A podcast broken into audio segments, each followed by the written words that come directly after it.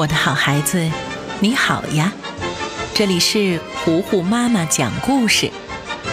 今天，糊糊妈妈要继续为你讲《猫和老鼠》的故事，第一百九十集。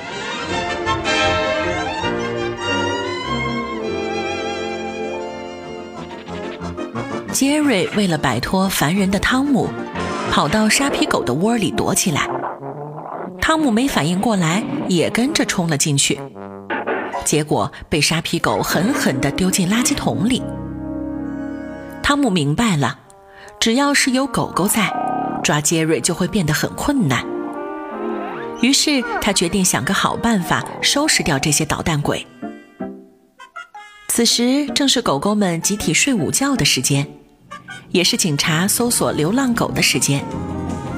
汤姆灵机一动，心想：“呃，可以利用警察叔叔把狗狗们都带走呀。”于是他成了警察的搭档，随时随地的报告狗狗的位置。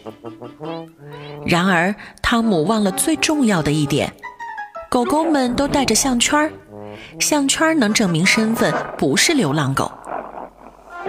所以，沙皮狗被抓走以后，又被放了出来。他虽然全身而退，但是心里很生气，满大街的找汤姆报仇。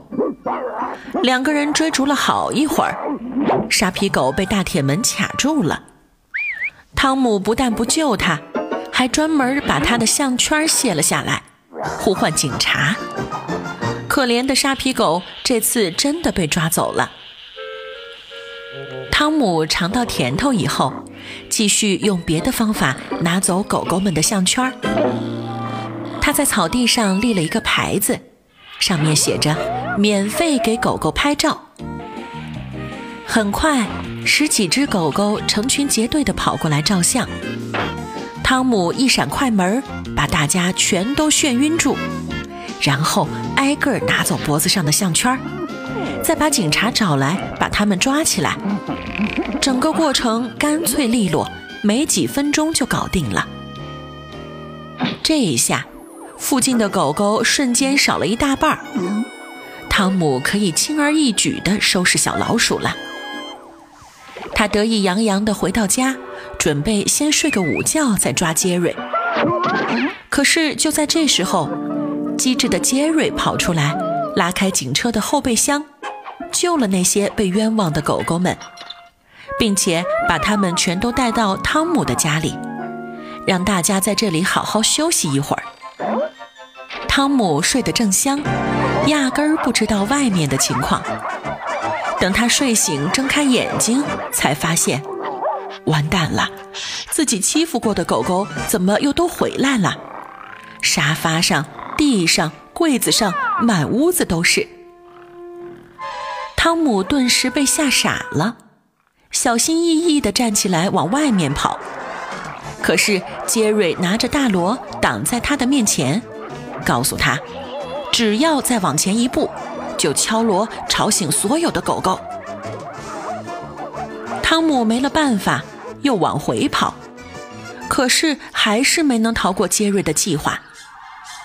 砰砰砰几声，狗狗们瞬间清醒。